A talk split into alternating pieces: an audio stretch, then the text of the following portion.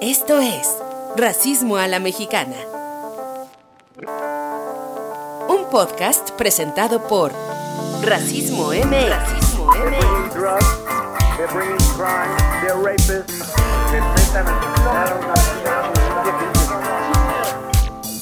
Ay, qué prisa. Qué feo. Con Rebeca Sandoval y José Antonio Aguilar. México es un país asquerosamente racista. Hola, bienvenidas, bienvenidos todas y todos a este episodio número 5 de Racismo a la Mexicana. Estoy muy contenta de estar otra vez platicando con Pepe Aguilar. ¿Cómo estás, Pepe? Hola, Rebeca, muy bien. Pues aquí, este, todavía, eh, pues entre confinado, ya saliendo, pero pues ya sabes, la pandemia nos tiene como locas y locos. Sí, ha venido a cambiarnos muchas cosas, eh, ha traído muchos retos, pero entre las cosas buenas quizás eh, que nos ha dejado es la oportunidad de escuchar muchos podcasts. Entonces les agradecemos a la audiencia por, por escucharnos, por su retroalimentación, por seguirnos. No se les olvide que pueden ir siempre a escuchar episodios pasados para refrescar algunos conceptos por ahí.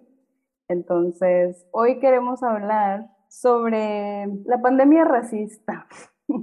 Esta pandemia que vino a hacer las desigualdades muy intensas, muy visibles, muy tangibles y pues el racismo que ya vivíamos en el mundo y en nuestro país, de pronto como que lo vimos a la cara.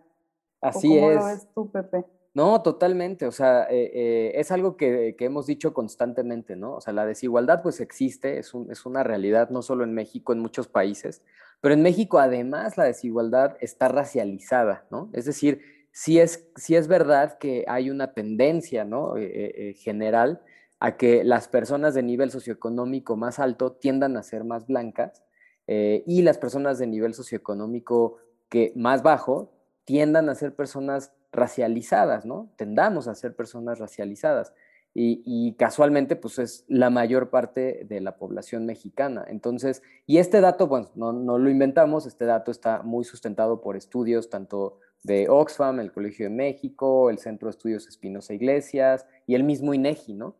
Y, y justo lo que decía sobre la pandemia me recuerda mucho este meme, no sé si lo ubica nuestra audiencia antirracista, un meme donde sale el, personaje de Family Guy con una paleta de color, en donde pone como todos los, tonos de piel y, entre más blanco es, eh, si tú sales en la pandemia y estás este, en restaurantes, en bares y, y, tú haces tu vida normal durante la pandemia, eso es reactivación económica, ¿no?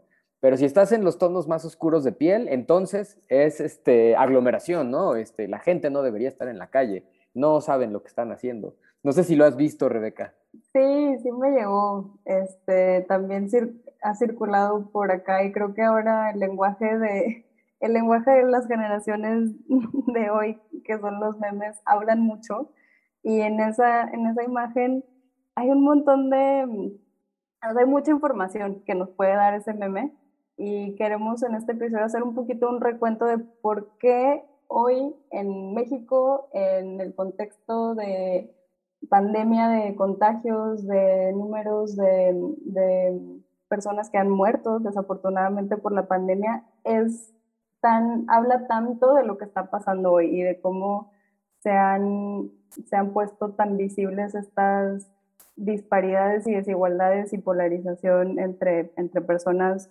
eh, de tonos de piel más blanco, que son de las clases más privilegiadas, y las personas racializadas, personas morenas, personas eh, que, no, que no cuadran en la idea de, de, la reactivación económica y de estamos echando a México a andar, ¿no? Entonces vamos a tratar de hacer, no, no vamos a hacer una relatoría de la pandemia, eh, vamos a tratar de como dar unos pasos atrás y de, y de acordarnos de algunas cosas que para esta conversación de, de, discriminación y de racismo son importantes recordar, ¿no? que nos parece que son importantes. Y si Así se acuerdan, yo, yo me estaba preguntando el otro día por qué se llamaba COVID-19, así de perdida estoy ya en el tiempo, pues es que efectivamente el, el coronavirus, que, que el SARS-CoV-2, fue identificado desde 2019 en China, ¿no? En, en la provincia de Wuhan, en China. Y en, en, esa época todavía era presidente Donald Trump, así de tanto han cambiado las cosas. Y si recuerdan, Trump desde su lugar de presidente de Estados Unidos hizo unas declaraciones terribles en, contra de China como país, eh, que desataron una, una serie de, de actitudes y de acciones de odio, de discriminación y de violencia en contra de personas de origen asiático chinas, pero quizás de otros países también que vimos en Estados Unidos de manera terrible, ¿no? Entonces, ya de entrada, digamos que esta pandemia en sus, en sus inicios empezó con, a poner de relieve cómo a nivel global el racismo es algo que no podíamos hacer como que no existiera, ¿no?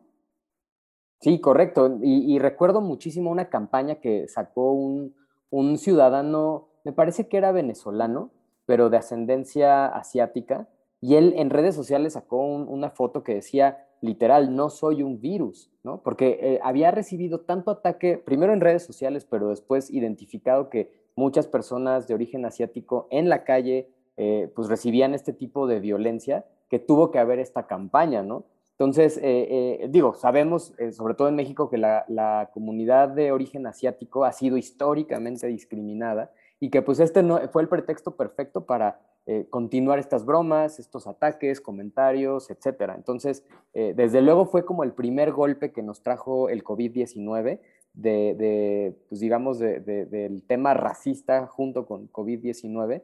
Entonces, que vale la pena reflexionar, porque de ahí se vinieron muchas otras cosas, ¿no, Rebeca? Sí, también, también empezaron a suceder cosas en nuestro, en nuestro país, en México. Y para mí una de, las experiencias más, más fuertes en, en el 2020 fue el, caso de la muerte o el, asesinato por, abuso de la policía del el joven tapatío Giovanni López, que bajo la excusa de las medidas de prevención del COVID, de la distancia y del uso de cubrebocas, eh, pues fue ilegítimamente detenido, sometido y, violentado físicamente hasta llegar a, a, su muerte. Y esto fue además en un contexto álgido en el que el movimiento de Black Lives Matter, del que hemos hablado en otros episodios, estaba cobrando también mucha mucha fuerza en Estados Unidos y a nivel global y esto, esto puso, creo, en la mesa para México y para la región de Latinoamérica donde la represión ¿no? contra las poblaciones marginadas y racializadas, el caso de, Giovanni eh, era un joven racializado, o sea, no, no digamos, tenía este, este aspecto de ser un ejecutivo, un empresario, como estereotípicamente eh, sería la imagen, ¿no? O sea, era un joven que, que por, por su aspecto fue, fue víctima de, de, una muerte totalmente injustificada en el marco de eh, pues la, la, pandemia también, ¿no? Sí, y eso abrió muchísimo debate, sobre todo en dos puntos principales. El primero y más evidente es el perfilamiento racial, ¿no? Que luego pensamos, no es que en México no hay perfilamiento racial, eso es una cosa de Estados Unidos. No, claro que hay perfilamiento racial, ¿no? O sea, Giovanni era un trabajador de la construcción, desde luego era una persona de niveles socioeconómicos bajo, y eh, pues el pretexto era que no estaba usando cubrebocas, pero pues yo me pregunto si, si la policía en realidad se pone así con todas las personas o solo con las personas con las que puede actuar eh, de esa manera sin, ningún tipo de consecuencia, ¿no? Eh, y, se desató esto, ¿no? La segunda cosa que también desató este, este caso de Giovanni fue el tema de la necropolítica, ¿no? O sea, ¿qué tipo de políticas hace que ciertas poblaciones son las que siempre tengan que morir y a otras no les pase nada, ¿no? Y no, ojo, ¿eh? esto no es decir que a todas nos maten por igual, no. Más bien a que a ninguna población, este, y mucho menos por su nivel socioeconómico o eh, racialidad, tono de piel, origen étnico, etcétera, sea víctima de, la policía y sobre todo por esto, ¿no? Por, no usar un, cubrebocas que si bien estaba pasando en un, punto de la historia importante, pues en realidad este, no, no es motivo para que te asesinen, ¿no? Este, Entonces, sí, todo esto se, desató y creo que eh, fue otro de los golpes que el COVID eh, en relación con el racismo y este sistema de opresión histórico, pues nos dio, ¿no? Sí, sí, esto desafortunadamente no es un caso individual, también lo vimos pasar en, en otros países de la región, en, en nuestro país también, con, con, población migrante, también estuvo el caso de esta mujer salvadoreña que, que fue igualmente víctima de la, de la brutalidad policial, ¿no? Que también, bueno, eso nos, nos abre muchas preguntas y, quizás nos deja temas para, para, conversación en otros momentos, ¿no? Pero eso sin duda es una realidad de, de, un país muy, muy violento como el que vimos nosotros. Y esta violencia también fue, digamos, vertida en contra del propio personal de salud que ha estado al frente, en el frente de batalla estos, este año y medio ya casi. Eh, año y cuatro meses que llevamos oficialmente en pandemia en, nuestro país, que aprovecharía para, para mandarles un saludo muy respetuoso y con mucha admiración a quienes trabajan en el sector salud, privado, público, quienes se dedican a atender a personas y a cuidar enfermos de, en, todos los espacios eh, por, por, la labor que han hecho. Y fue muy terrible ver en nuestro país que, que se generó también un tipo de, de odio y de, de, discriminación en contra de las personas que, que, nos atendían, ¿no? Se registraron al menos, y esto fue quizás muy a, inicios de, de, la pandemia, entre abril y mayo del 2020, 103 ataques hacia personal de salud, principalmente enfermeras, que además es un sector, enfermeras y enfermeros, pero es un sector eh, también con, con, al que le atraviesan muchos prejuicios de, de género y de, y de, clase también, pero también médicos y personal de limpieza de los hospitales y otros centros de salud, que es importante también traerlo a cuenta. Entonces, este tipo de violencia que se registró, pues, es muy, habla mucho de, de, la, de la manera en la que hacemos a los demás otros, ¿no? Y, los queremos como responsabilizar de, de, de, algo de lo que todos en realidad tenemos eh, tanto riesgos como responsabilidad, como es el, la atención a una pandemia que nos está impactando a todos y nos sigue impactando a todos. Sí, correcto. Y otra forma también de, de discriminación hacia ciertas poblaciones es, por ejemplo, eh, que eh, se consideró trabajadores esenciales eh, a la, las y los doctores, ¿no? este, lo cual es obviamente muy, muy cierto y, completamente apoyable por la sociedad, pero también se tenía que haber hecho mucho énfasis en que el personal de limpieza, este, las personas que están a cargo de, la administración de los hospitales y todas las personas que, digamos, soportan el sistema de salud, pero que no se les visibilizaba de igual manera, pues también este, son personas este, esenciales en estos momentos, ¿no? Pero sí, justamente eso, eso demuestra, digamos, que hasta en las narrativas hay una invisibilización o incluso eh, jerarquización de cierto tipo de, profesiones o de oficios, ¿no? Entonces, eh, es importante siempre cuando hablamos de esto también hablar de los privilegios, ¿no? Porque básicamente en ese momento, cuando estaban pasando estas cosas, pues al mismo tiempo, este, mexicanas y mexicanos cantaban Cielito Lindo desde los balcones, ¿no? Para hacernos sentir mejor que estábamos saliendo eh, o, este, o viviendo esta pandemia. Y pues bueno, también habrá que, que señalarlo y comentarlo, ¿no?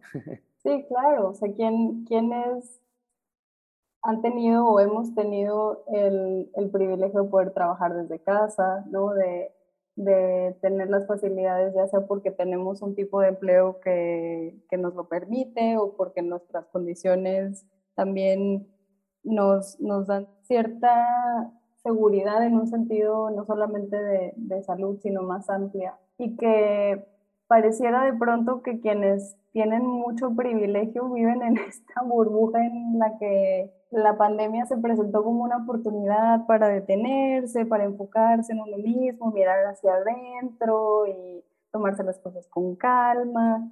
Y mientras tanto, ¿cuántas personas no estaban, seguían haciendo todas sus rutinas diarias de tomar transporte público, de llegar a sus trabajos, de salir y poner eh, un puesto, em, de ir a trabajar a casas, de ir a trabajar en la construcción, porque había cosas que no se podían parar mientras muchas personas tuvieron o tuvimos privilegio de poder parar en el trabajo, ¿no? O sea, como desde dónde viven las personas, em, cualquier, cualquier situación social, pero en este caso la pandemia, pues es, eh, ha sido muy diferente y, y han tenido además consecuencias en las que vamos a entrar, ¿no? Como el acceso a, a cosas como las vacunas, a cosas como pensar en tener vacaciones, ¿no? O sea, sí, sí ha, ha, hecho mucho más notorio quienes tienen privilegio y quienes carecen de oportunidades, quienes carecen de atención, de políticas públicas para que se les atienda. Y yo no dejo de pensar en que en, a finales del año pasado, cuando se acercaba la época de las vacaciones de Navidad y fin de año, etcétera, donde sabíamos que iba a haber un repunte por la cantidad de gente que iba a estar regresando a sus casas o visitando familiares después de estar encerradas y encerradas mucho tiempo, el hecho de que hubiera fiestas organizadas en, en Tulum, en, en la península este, de Yucatán, en, el, en la Riviera Maya, recibiendo extranjeras y extranjeros europeos y gringos eh, a diestra y siniestra, y también muchas de las personas que forman parte de nuestra población white ¿no? no es, los mexicanos y mexicanos con el privilegio de decir, bueno, a mí no me importa, yo me voy de fiesta a un lugar recluido donde me van a hacer una prueba PCR, pero y la puedo pagar y puedo pagar un avión privado, ¿no? O sea, como muy desconectados de la realidad. Así es. No, y además, este, bueno, paréntesis, creo que con tu comentario de White Chican acabas de matar a tres ositos cariñositos este, y varias personas desmayadas. no, no es pues cierto. Bueno, alguna consecuencia tendrá que haber, ¿no? Exacto. No, justamente eh, eh, lo que dices es totalmente cierto, porque no sé si recuerdas que para fin de año, del año pasado, este, nuestro gran empresario, emprendedor y con visión de futuro, el señor Ricardo Salinas Pliego, hizo una super fiesta, ¿no? Este, pero en el mismo momento que estaba surgiendo la narrativa de no, es que las personas eh, de nivel socioeconómico bajo están en los mercados y se están aglomerando en el metro y todo. En ese mismo momento, donde se daban esas noticias en su mismo canal, el señor tenía una fiesta que no se veía pequeña, de fin de año con muchas personas y ojo, sin cubrebocas, ¿no? Entonces, es ahí donde las narrativas, tú ves cómo en un sector está bien visto y en otro sector es reprobable, ¿no? Pero ¿quiénes son las personas que generan esas narrativas? Pues justamente los mismos medios de comunicación, casualmente controlados por la misma persona que hace esa fiesta, ¿no? Entonces, eh, más allá de, de, obviamente, poner sobre la mesa las desigualdades, estas también se ven exacerbadas por las narrativas que, enfatizan, además de la diferencia, la criminalización, racialización este, y, básicamente eh, minorización de, las poblaciones eh, pues que no tienen nivel socioeconómico este, alto y que, como bien dices tú, no tienen el privilegio de haberse podido quedar en casa o que este, pues básicamente tienen que salir porque es esencial, ¿no? Entonces, este, pues bueno, me acordé de esa fiesta y, me exalté un poco, pero bueno, tenemos un, osito cariñosito menos. pero ustedes qué piensan, antirracistas, escuchas de este podcast? Díganos qué les parece, qué sienten cuando ven que un multimillonario que va de impuestos y que hace fiestas en plena pandemia lo pinta como como si tuviera todo el derecho de hacerlo y como que no pasa nada, ¿no? Porque se puede, porque, pues sí, que se, que, que, que los demás este, no salgan de sus casas y se cuiden, pero bueno, yo que puedo hago una fiesta. Cuéntenos, ¿qué, ¿qué, piensan ustedes? Y aparte no fue el único, ¿eh? Hubo muchos otros que hicieron también fiestas y lo más impresionante es, fíjense cómo funciona el poder, ¿no? Cuando se hacía esta crítica, principalmente en redes sociales, porque eh, en medios masivos, pues evidentemente él no se iba a criticar a sí mismo, este, había estas otras eh, críticas y bueno, estas personas se defendían, ¿no? Y decían, es que estoy generando economía, ¿no? Y claro, pues ninguna persona que se dedique a ser mesero, mesera, cocinero, cocinera, que en esos momentos, pues desde luego cualquier trabajo es aceptable, ¿no? No se está criticando la creación de empleos, lo que se está criticando es la hipotenusa, ¿no? o la este, eh, hipocondria, que ahora, o sea, ese doble discurso es lo que básicamente se señala, ¿no? Porque evidentemente, pues qué bueno, ¿no? Que, que existan estos espacios, pero eh, pues ahí todo el mundo estaba sin cubreboca y es muy fácil eh, juzgar a otra persona que no usa cubreboca, pero cuando nosotros no lo usamos, bueno, ahí está este, una cosa, ¿no? Este, importante de señalar. Claro. No, y sobre este punto que tocas de las narrativas, quiénes las generan y desde dónde se crean, creo que también es importante entender de qué información disponemos las personas, ¿no? ¿Qué, qué historias nos llegan y, y, qué información tenemos a la mano. Y voy a aprovechar eso para cambiar ahora de, velocidad y, o, más bien hacer un salto en el tiempo y llegar al día de hoy em, para ver cómo, cómo estamos, ¿no? Cómo, cómo, nos ha ido a México en términos de, del impacto de la pandemia. Y bueno, esto lo sabemos, lo sabemos, ¿no? Somos un país que ha tenido un, manejo muy Em, con muchas carencias, con muchos vacíos y que nos coloca en el número cuatro a nivel mundial de más muertes registradas, ¿no? Con, con 263 mil muertes en, en, al día que estamos grabando este episodio, que es el 16 de julio.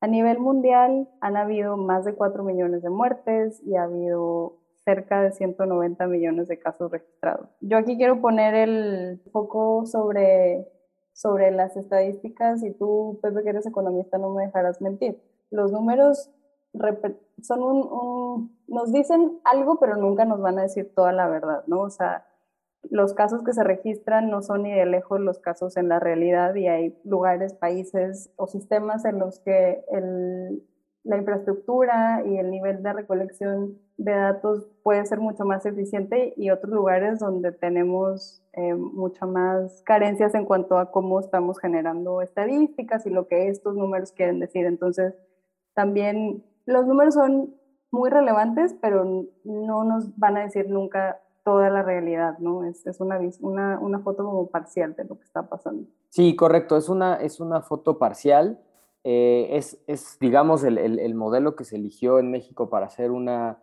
una medición de estos casos, pero en, cual, en cualquier caso sí de alguna manera nos da como una pista de como por dónde estamos, quizás eh, subrepresentado, ¿no? Pero eh, los casos que sí están registrados y las muertes que sí están registradas, pues ya de entrada es ese, ese reflejo, ¿no? Por ejemplo, yo saqué unos datos este, desde el año pasado que empecé a estudiar justamente cómo se podía leer el impacto del racismo en el COVID-19. Y pues evidentemente, este, con ayuda de varias fuentes, empezando por, desde luego, las, las oficiales, pero también por las que han analizado otras fuentes como la UNAM, que hizo un esfuerzo enorme en tener datos, o la Ibero también. Eh, por ejemplo, el, el porcentaje de infección entre personas indígenas y no indígenas era diferente, ¿no? Aquí la UNAM lo que nos decía este, hasta el año pasado era que el porcentaje de, probabilidad de, contagio para personas indígenas era menor que la de una persona que, no se identificaba como indígena. Pero bueno, hasta ahí podríamos eh, eh, eh, teorizar e hacer una hipótesis, ¿no? Que quizás las personas indígenas normalmente habitan lugares alejados o no tan, no tan poblados este, o densamente poblados, lo cual hace que ese porcentaje sea menor, ¿no? Hasta ahí pues estamos este, un poco en línea. Pero cuando vemos el porcentaje de mortandad de, estas eh, poblaciones indígenas y no indígenas, vemos que la mortandad es mucho más alta en el caso de las personas indígenas, ¿no? Estoy hablando de un 11% de la población en general versus un 14, casi 15% de población indígena, ¿no? Entonces, ¿eso qué nos quiere decir? Que a lo mejor en las dinámicas este, es menos probable, pero una vez que una persona indígena se contagia, tiene más probabilidad de morir, ¿no? Y esto nos habla, pues no solamente, no, no, no quiere decir que sea una cosa genética, ¿no? Desde luego eso ya lo sabemos, las razas no existen y, y los humanos no son diferentes genéticamente, pero sí nos dice que quizás este alto porcentaje de mortandad tiene que ver más con el acceso a los servicios de salud, este, a pruebas, ¿no? a tratamiento o simplemente a información, ¿no? que también el COPRED hizo un, trabajo extraordinario, porque, por ejemplo, en varias lenguas no se podía traducir este, qué significaba COVID-19, ¿no? O simplemente la, petición del gobierno de sana distancia, en ciertas comunidades indígenas no se puede aplicar la sana distancia porque no es parte de las dinámicas comunitarias, ¿no? Entonces, se tenía que considerar a la comunidad como si fuera toda una familia, ¿no? Pero que se siguieran viendo, que siguieran saliendo y ocupando sus espacios. Entonces, pues ya de entrada estos números, en ese punto en particular sobre este, personas indígenas y no indígenas, pues sí nos habla de un, de un impacto diferenciado de la COVID-19. Sí, totalmente, totalmente cierto. Y, y esto, estos datos que compartes, pues creo que hay que seguirlos monitoreando, ¿no? Y hay que hacernos de, de, información para ver cómo siguen evolucionando, porque, pues sí, justamente lo que decías de, del acceso que puedan tener em, personas que vivan en comunidades indígenas o personas que se identifiquen como indígenas y que viven en otros espacios, pues tienen, tienen mayores obstáculos para acceder a, información, a contactos, a, o sea, recursos que no necesariamente son recursos económicos, ¿no? Sino información sobre quién, a quién tocarle la puerta en caso de que tenga esta necesidad, cuál es el, la clínica en la que me puedo atender más cercana para hacer trámites. Eh, Obviamente, ni hablar de, de la cobertura, eh, por ejemplo, acceso a Internet, a Internet de buena calidad que puedan tener personas que viven en, en áreas eh, pues fuera de, las, de los centros más eh, urbanos y otro tipo de recursos, ¿no? Y, la población indígena pues se ha enfrentado a todos estos retos y también a, pienso en, en, el tema de la salud, perdón, de la educación, ¿no? que, que, las escuelas han permanecido cerradas todo lo que lleva de la pandemia. Y, y, si puedo imaginarme mínimamente los retos que puedan sufrir las niñas, niños, jóvenes, estudiantes que tengan acceso a una buena conexión en Internet, solo por poner esa, ese supuesto, los retos que puedan tener eh, quienes están, eh, quienes acceden a, a, clases en, en, zonas remotas, ¿no? que su educación es en otro tipo de espacios, con otro tipo de estructuras y que no puedan tener eso, no sé, se me hace, se me hace una, que va, va a dejar una serie de, de vacíos en, en, y de desatención a, a, todo un sector que recibe una sobre otra eh, una serie de desatenciones, ¿no? Em, Así es. Y sí, esto es muy, muy duro. No, y, claro que, que, si nos vamos a otro nivel de análisis, por ejemplo, ya sabemos hoy día por la encuesta nacional eh, de discriminación 2017 que aunque no hay un dato de eh, porcentaje de infección o mortandad por tono de piel, o sea, todavía no llegamos a ese nivel de análisis, sí podemos hacer una, una inferencia, digamos, muy básica, ¿no? Con los números que tenemos, porque sabemos que las personas de tonos de piel más claro, que generalmente son personas, este, bueno, digamos en, México de nivel socioeconómico medio o alto, pues desde luego tienen acceso este, mucho más fácil a educación, ¿no? Mientras que las personas de tono de piel más oscuro, que pueden ser este, de origen indígena o afrodescendiente, y que generalmente están en niveles socioeconómicos de medios a bajos, pues tienen menos acceso a la educación, ¿no? Pero luego si eso lo cruzamos con otros datos que también eh, eh, publicó la UNAM el año pasado, pues el porcentaje de, contagio de las personas eh, que tienen un nivel universitario o incluso hasta de prepa, pues son niveles de, porcentajes de contagio similares a los del promedio de la población en general, ¿no? Pero si vamos a las personas que solo tienen educación básica, este porcentaje de contagio aumenta eh, pues casi exponencialmente, ¿no? ¿Eso qué quiere decir? Que de nuevo las personas que tienen educación básica tienen más porcentaje de contagio, pero además podemos eh, eh, afirmar que coincide con que son poblaciones racializadas, ¿no? O generalmente de tonos de piel más oscuro. Entonces, de nuevo, ¿no? Otro, otro indicativo, ¿no? Otra pista por ahí que nos da que esta pandemia, desde luego que está racializada o que afecta más a poblaciones eh, racializadas, ¿no? Entonces, este, claro, todas y todos lo padecimos, ¿no? Y lo seguimos padeciendo en esta, creo que vamos en la cuarta ola, pero los números... ya, no, pues, ya no sé en cuál vamos. Sí, yo ya, yo ya creo que estoy en la alberca de olas. Oye, pues voy a- con tanto dato que soltaste, voy a hacer una convocatoria a ver quién de, de la audiencia anti- antirracista nos hace una infografía con todas estas cifras que nos presentaste, porque estaría súper interesante verlas, ¿no? O sea, creo que es el tipo, yo soy, yo soy una persona súper visual, aunque me encanta escuchar cosas, que me aquí haciendo un podcast, claro, pero también me encantaría poder ver eso, ¿no? Y creo que a lo mejor podemos ahí nosotras ver qué, qué le agregamos a nuestro menú antirracista, ¿no? También ponerle números para, para ponerle más picante a, nuestras, a nuestro menú. Perfecto.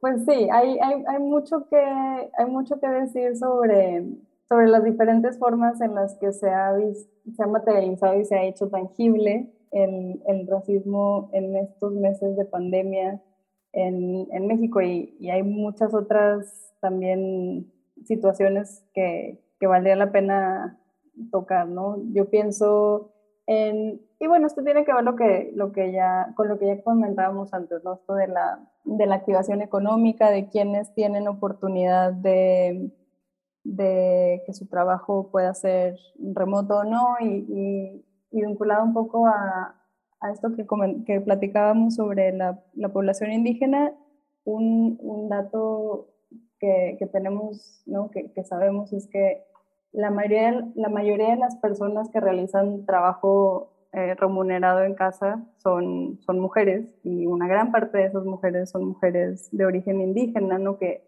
muchas de ellas dejan sus comunidades para trabajar y emplearse en, en ciudades.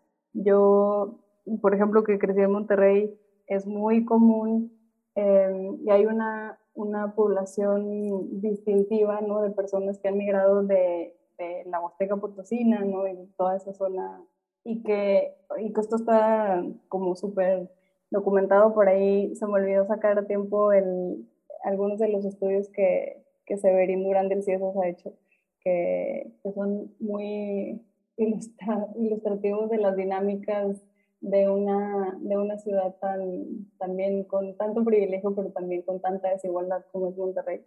Y pienso en, en trabajadoras como ellas o en trabajadores, eh, y lo estoy pensando en términos de género también, ¿no? de la construcción, que igualmente han salido de sus comunidades y sus lugares de origen y la pandemia les ha obligado a regresar por, por distintas razones, ¿no? Para cuidar a personas en casa, familiares enfermos, para suplir el cuidado en casa de alguien más que, que ya tienen que venir a ser estas personas, porque sus empleadoras o empleadores perdieron sus empleos también, o sea, esta pandemia ha tenido impacto, un impacto económico abrumador, porque convivían en una casa con la familia empleadora, ¿no? Las personas que, que quizá trabajaban eh, de quedada, como, como dicen, eh, y que de pronto no les permitían estar más en el mismo espacio conviviendo por miedo a contagios, etcétera. Entonces, estas, esta transformación de las dinámicas de, que atraviesan tanto el trabajo como la vida familiar ¿no? y personal, pues esto es un impacto muy específico ¿no? de, de personas eh, en estas situaciones. Sí, y así o, muchas otras, ¿no? O, o, de lo que cuentas, eh, Rebeca, también en, en, Racismo MX nos, llegaron, nos llegaban varios mensajes. Por ejemplo, uno me, me, me dejó frío, ¿no? Con, con, lo que cuentas sobre las trabajadoras y trabajadores del hogar. Eh, una en particular nos decía, es que nuestros patrones uh -huh. no nos dejan salir. Porque como obviamente si nos dejan salir nos podemos contagiar, entonces pues no nos dejan salir, ¿no? Y, y entonces yo me quedé frío porque dije, es que eso es como esclavitud, ¿no? O sea, tú no puedes negarle salir a la calle a una persona, ¿no? O sea, no estoy diciendo que, que no se eh, haya medidas de, de, de, salud que, que para, eh, desde luego, evitar los contagios, ¿no? Pero prohibirle la salida a una persona es básicamente un secuestro, ¿no? Entonces, este, tienes toda la razón eh, y yo creo que básicamente con la idea con la que me gustaría este, ir cerrando y porque obviamente es parte del, del, mensaje que queremos enviar desde, desde Racismo a la Mexicana, es un poquito a nuestra audiencia antirracista también voltear a verse a sí mismas y a sí mismos y repensar, ¿no? ¿Qué, ¿Cuál es nuestra contribución en cuanto a este tipo de prácticas del día a día que hacen o no que estas brechas de desigualdad se hagan más grandes o cuáles son los derechos que estamos pisando para poder sobrevivir, porque al final una pandemia nos pone en emergencia. Entonces, yo quisiera que pensáramos en algo, porque algo que oí mucho, y no sé si tú lo escuchaste, Rebeca, sobre la, reflexión que nos deja el COVID-19 y el cuestionamiento que hace al modelo económico, ¿no? ¿Qué, qué, ¿Cómo está funcionando el modelo económico, las políticas eh, económicas que se están implementando, no solo en México, sino que llevan implementándose en el mundo durante ya varios, varias décadas? Y cómo está funcionando eso, ¿no? Pero sobre todo, lo que me lleva a pensar es cuál es la relación entre ese modelo económico y el racismo, ¿no? Que evidentemente esto es tema para otro, para otro podcast, pero que nos lleva a pensar que ahí está quizás la triada, ¿no? Este, un sistema económico que muchas personas este, lo critican como es el capitalismo, con estas políticas liberales. ¿Cuál es la relación con el racismo? Y esas dos con los niveles de desigualdad que hoy tenemos. Y, pues lo dejo abierto ahí para que ustedes, eh, escuchas antirracistas, pues nos manden su, opinión, pero también que reflexionen este, ustedes mismas, ustedes mismos sobre, sobre cuál es su, contribución a este, a este sistema global, ¿no?